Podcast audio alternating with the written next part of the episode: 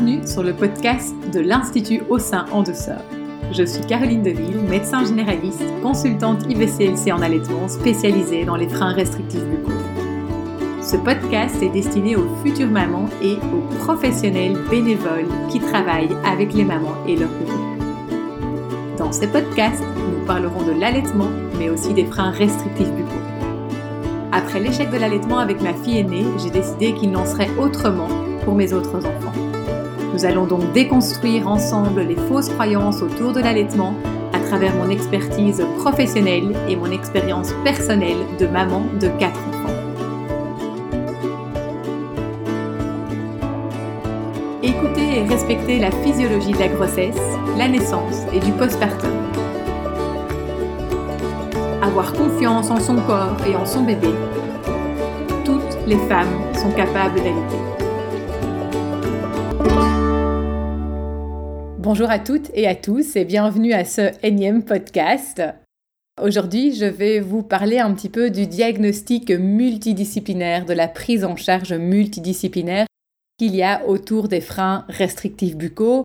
Et en fait, je voudrais essayer de faire passer un message fort parce qu'on est vraiment face à une espèce de guéguerre de compétences entre plein de professionnels de la santé, de la périnatalité, et ben voilà, moi je voudrais vraiment rappeler que avant tout, c'est un diagnostic qui est multidisciplinaire. Je vais détailler tout ça un petit peu plus loin dans le podcast et voir un petit peu comment jongler entre ce que dit la loi et puis rappeler que ce n'est pas une personne en particulier qui va faire le diagnostic vu que c'est un diagnostic qui se fait en concertation et en multidisciplinaire.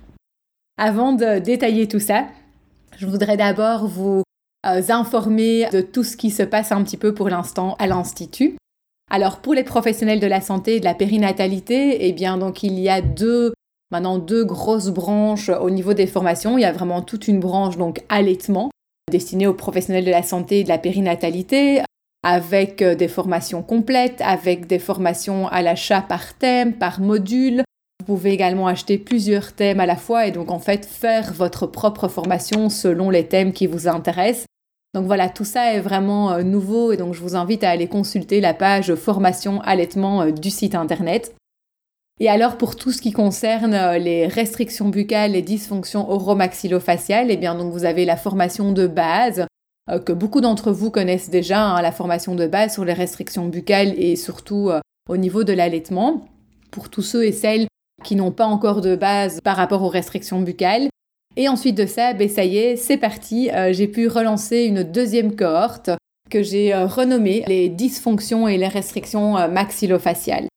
Et c'est une formation en fait qui comprend plus de 60 heures de formation dans lequel je fais intervenir plus de 13 experts. Il y a notamment Père Contente parce qu'il y a un pédiatre, il y a un ORL, il y a une logopède orthophoniste spécialisée en thérapie myofonctionnelle, il y a plusieurs sages-femmes, on va parler des émotions, on va parler également de la communication bienveillance euh, envers les parents. Il va vraiment y avoir euh, plusieurs thèmes super intéressants. On va aller vraiment creuser le sujet beaucoup plus profondément euh, pour ceux qui le souhaiteraient. J'ai même également un médecin interniste qui va énormément nous parler des apnées du sommeil, des conséquences des apnées du sommeil et en quoi est-ce qu'elles sont reliées aux freins restrictifs buccaux. Ça bouge énormément, il y aura également des questions-réponses, il y aura également des échanges sur des cas cliniques en petits groupes. Si vous voulez plus d'informations, n'hésitez pas à vous référer au site internet. Et alors très très prochainement, euh, ça c'est pas encore sorti, mais on y arrive. L'Institut va maintenant être capable de, pouvoir donner des consultations de guidance avec notamment euh, certaines formatrices de l'Institut, euh, IBCLC, sage-femme, enfin voilà, il y a différents profils. On va pouvoir, parce qu'on on reçoit énormément de mails de parents qui souhaitent prendre rendez-vous avec nous et donc, on va pouvoir enfin vous proposer des rendez-vous de guidance avec des personnes compétentes. Et alors, en fait, last but not least, comme on dit, ici aux États-Unis, eh bien, il va y avoir toute une série de conférences à thème destinées aux parents qui vont bientôt arriver, et notamment vers la mi-mai, la deuxième partie du mois de mai, euh, la première conférence concernera le sommeil des bébés et des mamans allaitantes. Ça, c'était vraiment pour les informations au sein de l'Institut euh, au sein en douceur. Alors, euh, je voulais faire ce podcast euh, vraiment sur ce thème. Euh, alors, vraiment sur ce thème du diagnostic multidisciplinaire que les freins restrictifs buccaux, que les dysfonctions oromaxillofaciales. Voilà, vraiment insister sur le fait que c'est un diagnostic multidisciplinaire et je voulais un petit peu creuser tout ça avec vous et d'aller revoir un petit peu qu'est-ce que la loi nous dit, qu'est-ce qui peut faire quoi, et qu'en fait finalement, ben, comme, vous, comme on va le voir ensemble, c'est pas une personne qui va faire un diagnostic parce qu'il va falloir diagnostiquer plusieurs choses par plusieurs personnes compétentes. Alors en fait, moi, la, prise en charge et le diagnostic euh, des dysfonctions maxillofaciales et des freins restrictifs buccaux me font énormément penser quand euh, j'étais généraliste il y a une dizaine d'années, enfin que je pratiquais, je suis toujours généraliste, mais en tout cas quand je pratiquais en tant que généraliste, en fait moi j'ai pratiqué uniquement en structure euh, maison médicale ou bien c'était un cabinet avec plusieurs médecins. Enfin, on travaillait, en fait, j'ai énormément travaillé en tant que généraliste avec des, prestataires, des prestataires de soins autour de moi et pas que des prestataires de soins. En fait, on travaillait vraiment avec euh, plein de professionnels de, toutes sortes. Avec, euh, on travaillait main dans la main avec les, logopèdes, on travaillait main dans la main avec les psychologues, avec les assistantes sociales. Enfin, vraiment, j'ai vraiment eu l'occasion de côtoyer un nombre impressionnant de travailleurs autour des maisons médicales ou en tout cas des cabinets médicaux dans lesquels je travaillais. Quand moi, ça me fait vraiment énormément penser à ça, où très régulièrement, du coup, dans ces cadres-là, on avait des réunions d'équipe.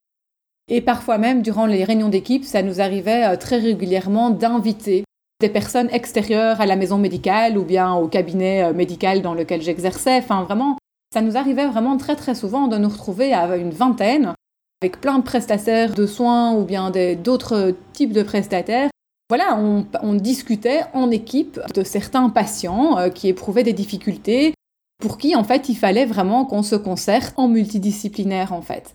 Et ça me fait vraiment penser à ces, réunions d'équipe qu'on faisait et à d'autres réunions d'équipe auxquelles j'ai également assisté quand j'étais en stage en milieu hospitalier. Un, exemple qui me vient en tête ici, ben, en fait on avait ça en pédiatrie, on avait ça en oncologie, ou voilà, par exemple, un patient qui a atteint d'un cancer, parfois il y avait le gériatre qui était présent, il y avait le cardiologue qui était présent, il y avait l'oncologue qui était présent, le psychologue qui était présent, enfin il y avait vraiment toute une série de prestataires de soins euh, qui étaient présents pour vraiment adapter le parcours médical de chaque patient. Alors vous allez me dire que c'est vrai que si on doit faire ça pour chaque patient euh, qui ont des dysfonctions oromaxillofaciales et des, des restrictions buccales, c'est peut-être un peu too much, mais je pense vraiment sincèrement que en fait on devrait pouvoir malgré tout le faire à minima pour chaque patient, chaque bébé, chaque enfant et chaque adulte qui est face à des difficultés pareilles. Et alors, on va voir un petit peu plus loin ce que dit la loi, mais je voudrais d'abord vous expliquer un petit peu l'importance de. C'est pas qu'un diagnostic multidisciplinaire, en fait, ça va vraiment être une prise en charge multidisciplinaire. Pourquoi?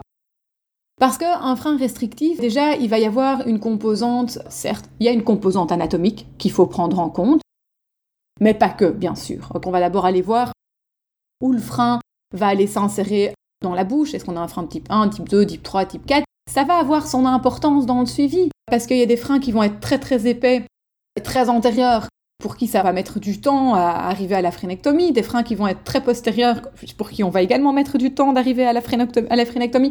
Donc oui, la composante anatomique reste importante à aller euh, investiguer.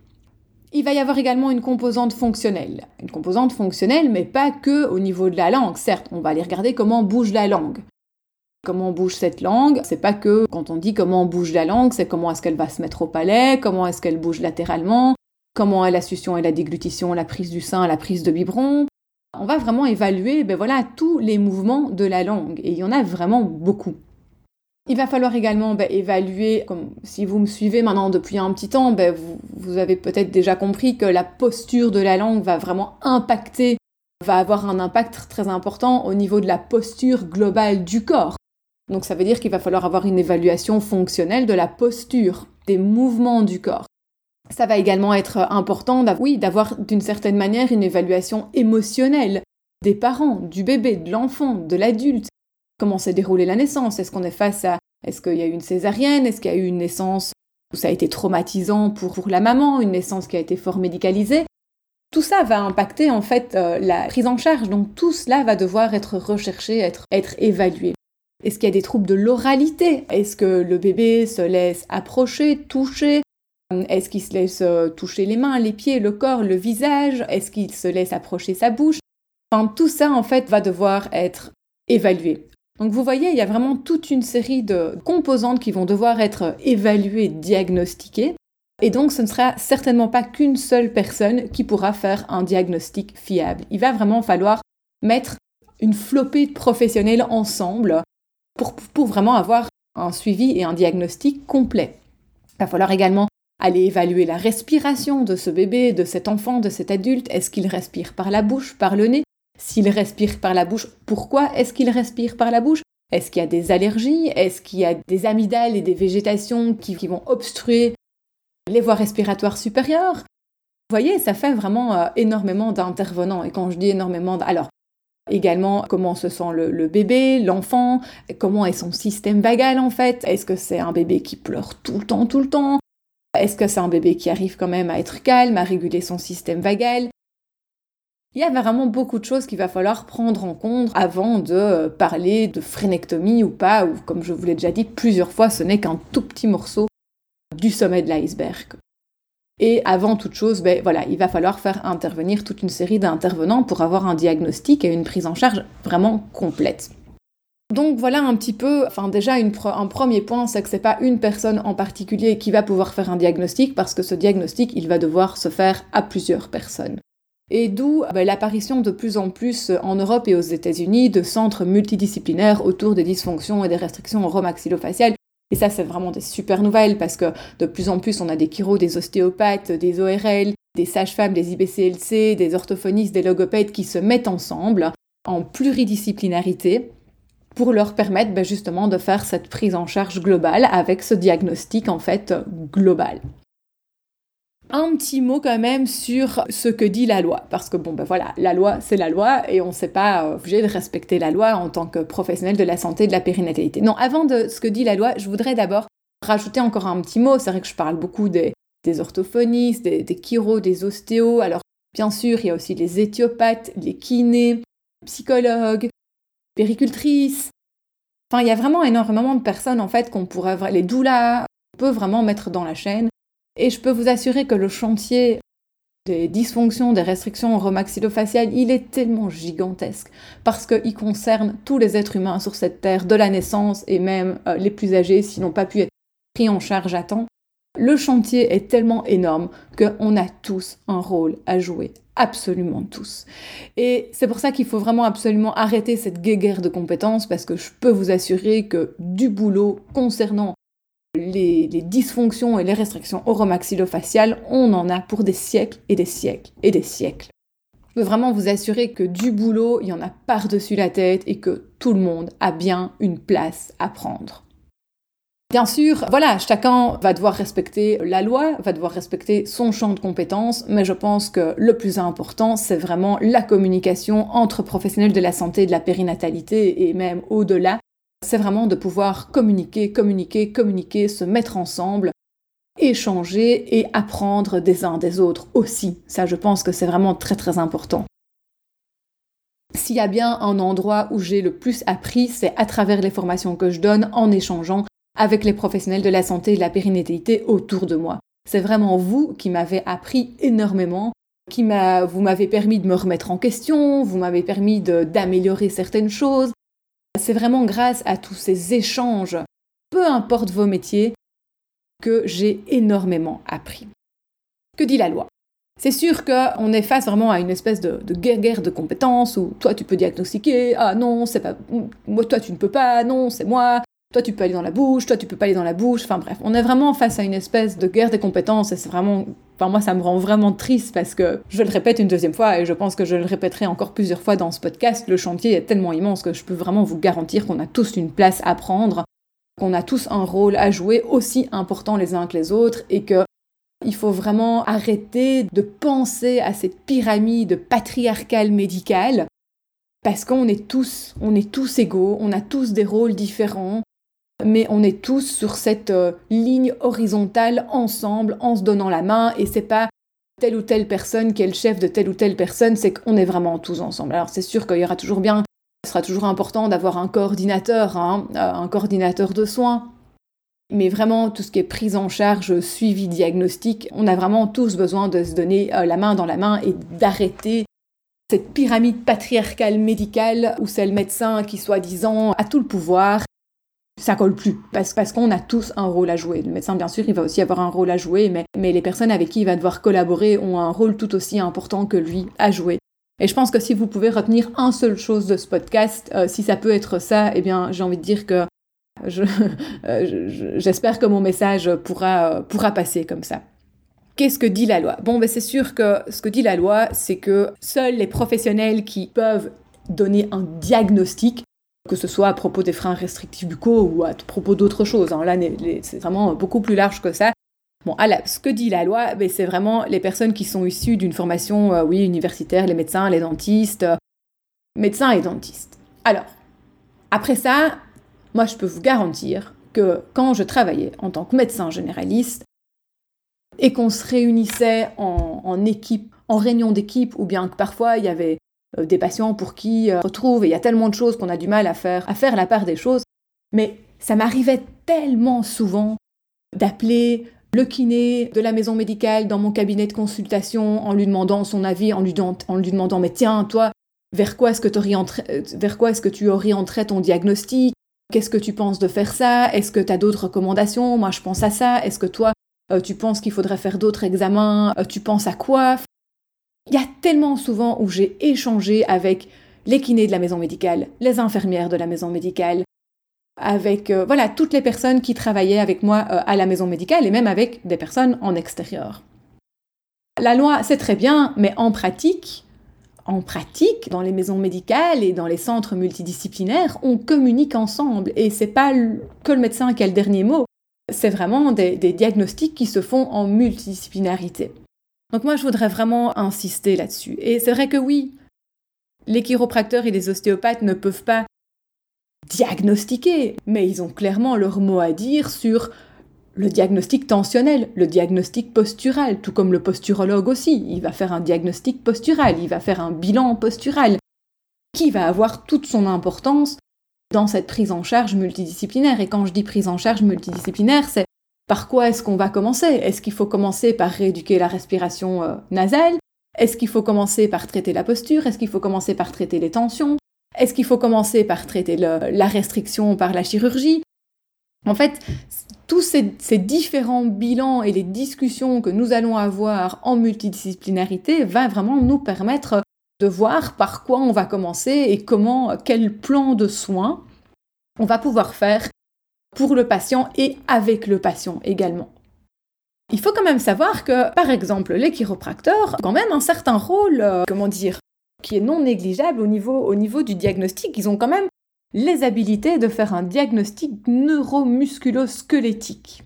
Ce qui se passe, c'est que tout ce qui se passe en intrabuccal est relativement flou au niveau de la législation, mais ils ont cette possibilité de faire un diagnostic neuromusculo-squelettique. Et dans le cadre des dysfonctions romaxillofaciales et des restrictions buccales, la langue, c'est un ensemble de muscles, ça fait partie du squelette.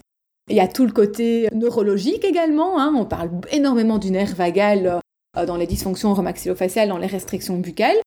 Qu'on arrête de dire que, par exemple, je prends un exemple parmi d'autres, que ces chiro n'ont absolument aucun rôle au niveau du diagnostic.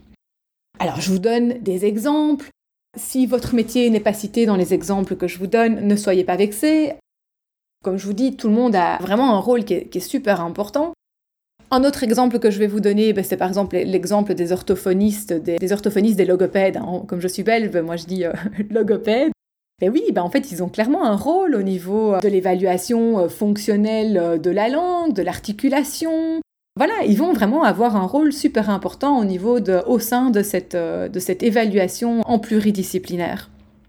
Tout comme la consultante en allaitement ou bien la sage-femme, etc., elle va également, on va également avoir besoin qu'elle y mette sa touche et qu'elle nous aide au niveau du diagnostic parce que ça va être important qu'elle puisse faire un suivi au niveau de l'allaitement. C'est elle qui va faire le bilan de l'allaitement avec la maman et son bébé.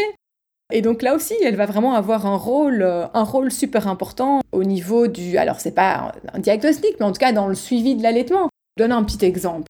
Si on a un bébé qui n'arrive pas à prendre le sein, qui n'arrive pas à transférer du lait, qui prend pas de poids, etc., elle va avoir un rôle super important au niveau de ce diagnostic-là. Si on peut appeler ça comme ça, c'est pas le bon mot, mais au niveau de ce bilan-là, elle va devoir évaluer ça. Elle va devoir dire, hé, là, stop, ce bébé, il a plus, il a plus pris de poids depuis euh, X temps.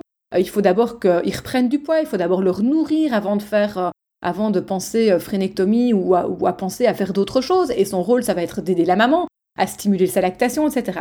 Et donc, vous voyez à quel point chacun va vraiment avoir un rôle vraiment hyper important.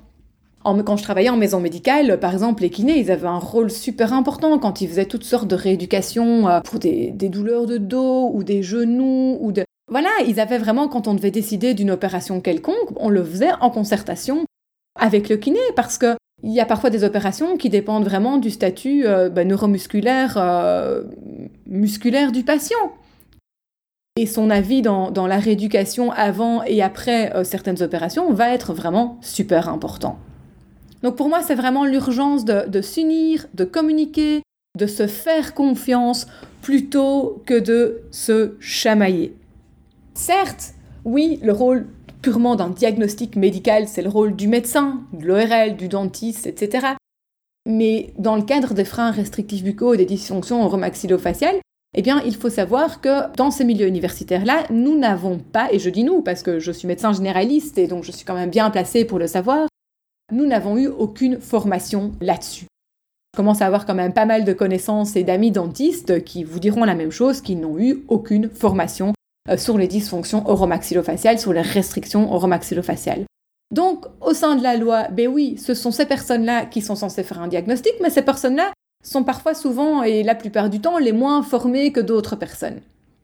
Pour moi, il est vraiment urgent de se faire confiance, de se consulter, de discuter et de se dire que ce n'est pas une personne qui va diagnostiquer et qui va mettre en place la prise en charge, mais ça va être en concertation avec plusieurs professionnels de la santé, de la périnatalité et même parfois d'autres personnes dans tout ce que je viens vous expliquer. Et c'est pas une consultation chez un pédiatre, chez un médecin, chez un dentiste de 20 minutes qui va permettre d'évaluer tout ce que je viens de vous expliquer jusqu'ici. Ça, c'était un petit peu mon appel à, oui, à se, à se donner la main, à communiquer, à échanger et vraiment à, ce que euh, on puisse vraiment avancer euh, main dans la main pour le bien-être de nos patients. On a tous en tête, quand on fait partie des professionnels de la santé, de la périnatalité et même euh, même au-delà, hein, je pense aux assistants sociaux, je pense, pense aux doulas, je pense à plein de, personnes qui font même qu'on appelle dans l'holistique, on a vraiment tous un rôle à jouer dans la prise en charge, dans le diagnostic, dans l'accompagnement de ces familles, parce que ce sont des accompagnements qui ne sont pas simples. Et donc oui, on va avoir également peut-être parfois besoin du soutien de la psychologue ou de l'hypnothérapeute, ou bien des personnes qui font des consultations autour des émotions du bébé et des parents. Il va vraiment falloir travailler main dans la main tous ensemble. Parce que comme je viens de vous le dire, le, chantier, il est juste, il est immense. Il est vraiment immense. Traiter des dysfonctions oromaxillofaciales, en fait, il concerne tous les êtres humains sur cette terre. On en est à un tel point d'involution au niveau des mâchoires, au niveau du développement des mâchoires, que déjà, tous les bébés à l'heure actuelle, bon, j'ai déjà fait un post euh, à ce niveau-là, les bébés naissent avec des rétrogmaties, ils naissent avec des petites mâchoires, des plus petites mâchoires que la moyenne qu'on avait il y a un siècle ou deux. En fait, tous les êtres humains qui naissent sur cette terre ont déjà besoin de soutien, besoin qu'on soutienne leur développement crânio-maxillofacial depuis la naissance. Et ce soutien va devoir se faire sur plusieurs années. Ça va devoir se faire de la naissance jusqu'à l'apparition de toutes les dents définitives. Donc vous voyez comme ce chantier, il est juste, il est gigantesque, il est énorme, il est vraiment énorme quand je Alors si vous me connaissez, que vous m'écoutez, que vous avez des enfants et que, que vous avez l'habitude de m'envoyer, euh, enfin que vous m'envoyez une carte, euh, un faire-part de naissance ou vos cartes de vœux, moi maintenant je suis vraiment passionnée par l'observation des crânes, des mâchoires et des visages des bébés et des enfants. Et c'est vrai que maintenant, ben, quand je reçois une photo d'un bébé ou d'un enfant ou d'une fratrie, oui, j'avoue que je suis attirée par regarder leurs dents, leurs mâchoires et leur visage. Pour l'instant, j'ai vraiment du mal. Alors oui, cette année, dans mes cartes de vœux de Noël, j'ai trouvé une famille. J'ai trouvé une famille où en fait je sais très bien que les enfants ont été allaités, vraiment pu bénéficier d'un allaitement non écourté qui s'est vraiment très bien passé. Et là, je peux observer dans cette famille que les enfants ont des mâchoires qui se sont bien développées. À ma connaissance, c'est la seule famille sur les photos que j'ai reçues où voilà, je peux observer vraiment des signes positifs du développement crânio-maxillofacial des enfants. Tous les autres, il y a tous des problèmes de malocclusion, de petites mâchoires, de respiration buccale, Et c'est vraiment des choses que je peux déjà observer chez les bébés. Quand on m'envoie une photo d'un bébé qui dort, comme on dit, comme un bébé, avec sa bouche grande ouverte, eh bien, je me dis, oh mon Dieu, c'est déjà foutu. Sauf si c'est corrigé, évidemment, euh, dès, le début. Donc c'est ça que je vous garantis que le, chantier, il est juste, euh, il est énorme, il est gigantesque et il y a vraiment de la place pour tout le monde. Vraiment, il y a de la place pour tout le monde. C'est un appel à, pouvoir travailler main dans la main, à pouvoir s'écouter les uns des autres, vraiment à vous dire qu'on a tous une part dans le, dans le, suivi multidisciplinaire à prendre. On a tous une place à prendre, tous une part à prendre dans le suivi multidisciplinaire et vraiment, moi, ça me fait, vraiment, ça me fait complètement rappeler mes réunions d'équipe et les concertations qu'on avait euh, quand j'étais médecin généraliste et qu'on travaillait euh, en équipe, euh, on prenait alors oui aussi très souvent ça nous ça nous arrivait d'inviter des personnes extérieures non pas pour parler de patients mais pour mieux comprendre le métier de chacun. On avait invité des psychologues, on avait invité des personnes qui faisaient de l'hypnothérapie, on avait invité des personnes qui faisaient voilà toutes sortes de, métiers en lien avec euh, le bien-être, la santé, l'accompagnement des enfants, des familles, pour vraiment mieux se comprendre, mieux comprendre le rôle de chacun pour pouvoir mieux échanger. Et c'est exactement ce qu'il faut continuer à faire dans le cadre des restrictions des dysfonctions euh, oromaxillofaciales. Voilà un petit peu euh, mon appel autour de ce podcast. J'espère qu'il sera entendu et voilà, on va également continuer avec l'équipe euh, de l'Institut à écrire un article là-dessus. Euh, comme ça, vous pourrez euh, également le lire dans les, dans les prochaines semaines, très certainement. Mais c'est vraiment un sujet qui nous tient à cœur et c'est pour ça que les formations au sein de l'Institut, que ce soit des formations autour de l'alitement ou bien autour des dysfonctions, des restrictions oromaxillofaciales, sont vraiment ouvertes à tous parce qu'on a tous un rôle à jouer. On a absolument tous un rôle à jouer. Alors par exemple, quand un ostéopathe ou un chiropracteur euh, s'inscrit dans une de mes formations euh, autour de l'allaitement, bien sûr que cette personne, elle va pas commencer à faire des consultations d'allaitement alors qu'on lui demande de faire son métier de chiropracteur ou d'ostéopathe ou d'éthiopathe ou autre. Mais au moins, quand elle a une maman qui va lui expliquer qu'elle a des difficultés d'allaitement et qu'il y a ci et qu'il y a ça, etc., eh bien, cette personne qui aurait été formée, informée autour de l'allaitement, pourra comprendre que c'est pas normal ce qui se passe autour de cette maman-là et elle va pouvoir se mettre en contact avec une IBCLC ou une sage-femme ou, d'autres personnes pour pouvoir euh, aider et accompagner cette maman autour de l'allaitement. Quand on comprend mieux certains sujets, eh bien, ça nous permet de mieux référer. Donc, par exemple, les chiropracteurs et les ostéopathes. Je prends cet exemple-là parce que c'est ou, bien les logopèdes aussi, les orthophonistes hein, qui travaillent beaucoup avec, euh, avec les nourrissons. Eh bien, voilà, si ces professionnels de la santé de la périnatalité comprennent mieux comment fonctionne l'allaitement, ben, ça veut dire que dès qu'il va y avoir, dès qu'elles vont entendre une difficulté de, parents, eh bien, elles vont pouvoir référer parce qu'elles sauront que c'est une difficulté, que ce n'est pas normal et qu'il y a des choses à faire. Moi, c'est vraiment pour cette raison-là que je trouve que c'est super important que tous les professionnels concernés par ces différentes problématiques puissent comprendre mieux ces thèmes que sont l'allaitement et les dysfonctions oromaxillofaciales pour mieux accompagner les familles main dans la main avec les autres professionnels concernés. J'espère que ce podcast vous a plu. N'hésitez pas à le transférer autour de vous. Euh, si vous avez des familles qui sont concernées, si vous avez des, professionnels euh, de la santé et de la périnatalité qui sont, qui sont également euh, concernés, voilà, j'espère que ça éclairera un petit peu, éveillera, éveillera les esprits à travailler main dans la main. L'épisode touche à sa fin. Merci de tout cœur pour votre écoute. Si vous avez aimé ce podcast, vous pouvez tout simplement laisser 5 étoiles ou le recommander à une maman qui en a besoin. Si vous êtes professionnel, n'hésitez pas à venir découvrir mes formations en ligne sur l'allaitement et sur les freins restrictifs buccaux.